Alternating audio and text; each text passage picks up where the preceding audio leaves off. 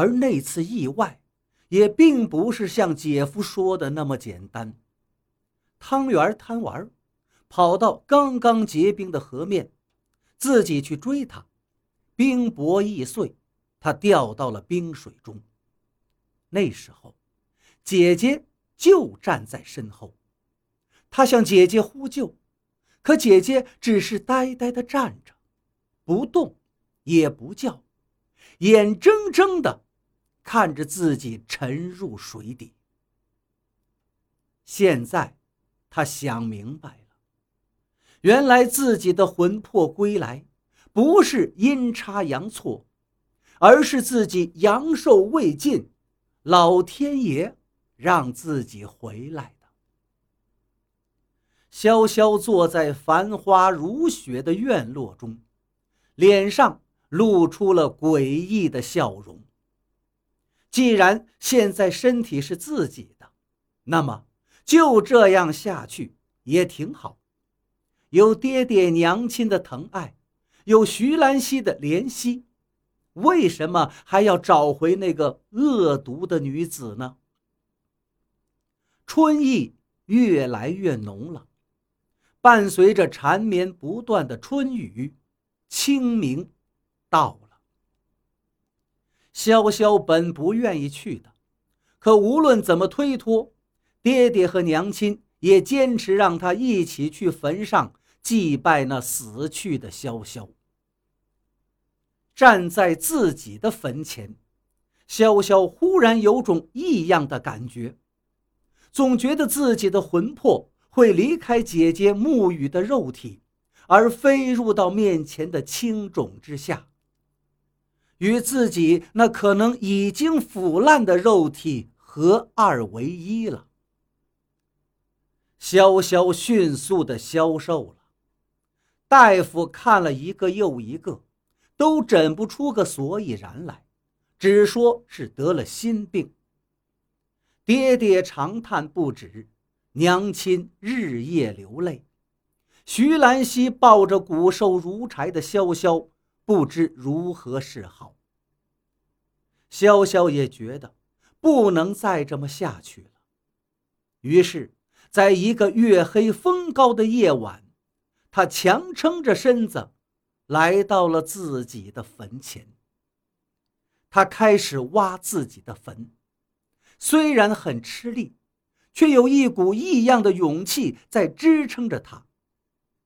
只要自己的肉体没了，自己的魂魄就不会来找这具肉体了，他也就能永远占据着姐姐沐雨的肉体。以姐姐的身份活下去。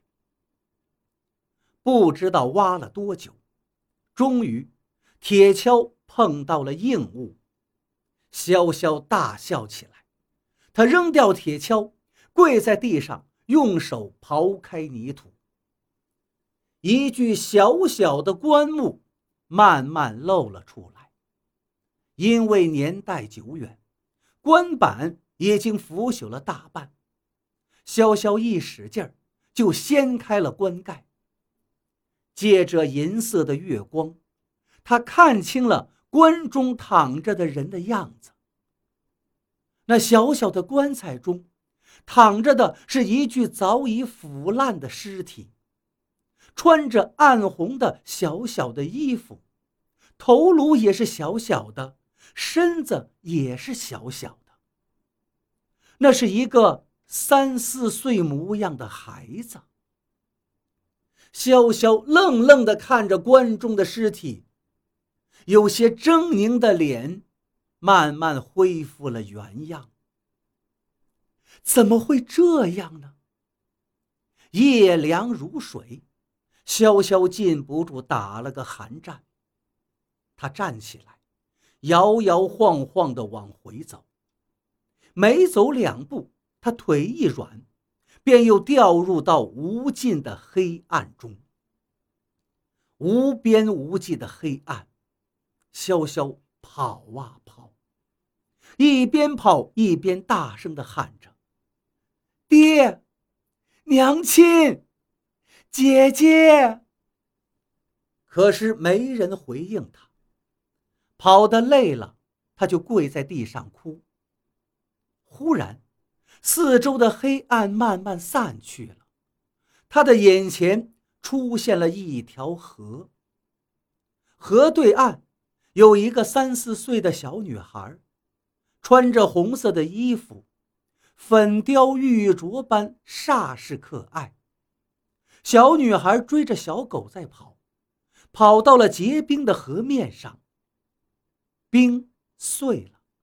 小女孩掉到了冰窟里，潇潇的心提到了嗓子眼儿，她想喊却喊不出来，想动却动不了。小女孩扑腾了几下，慢慢沉下了水，水面又恢复了平静。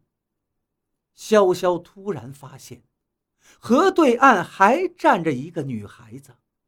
穿着嫩绿色的衣服，呆呆地看着刚才的一切。粉雕玉琢的脸跟刚刚掉到河里的那个女孩一模一样。潇潇呆住了，他认得那个穿绿衣服的小女孩，那是幼年的暮雨，那是曾经的自己。潇潇其实早在很多年前便已溺水而亡了。他不是潇潇，他是沐雨。一重一重的梦境，终于在沐雨认出自己的时候烟消云散了。日子慢慢悠悠的过去，沐雨终于能起床走动了。阳春三月，杨柳飞烟。小夏扶着沐雨来到了兰苑。从小到大，只要他有的东西，都会在兰院中准备一份，好像潇潇一直在他身边，同他一起长大一般。甚至他不能碰的小狗，也养了一只在兰院里。潇潇。我很羡慕你呢。沐雨轻声地说着，鼻子一酸，眼泪便落了下来。半年多前，城中遭遇流民起义，除了他与小夏因去山上看潇潇幸免于难之外，家里所有人皆死于流民的刀下。沐雨处理完了丧事。大病了一场。他幻想着自己成了潇潇，只有那个很早便离世的妹妹，可以跟爹爹、娘亲还有兰溪在一起，一直都不分开。潇潇和他最亲的人，在另一个世界里，会永远的幸福安康。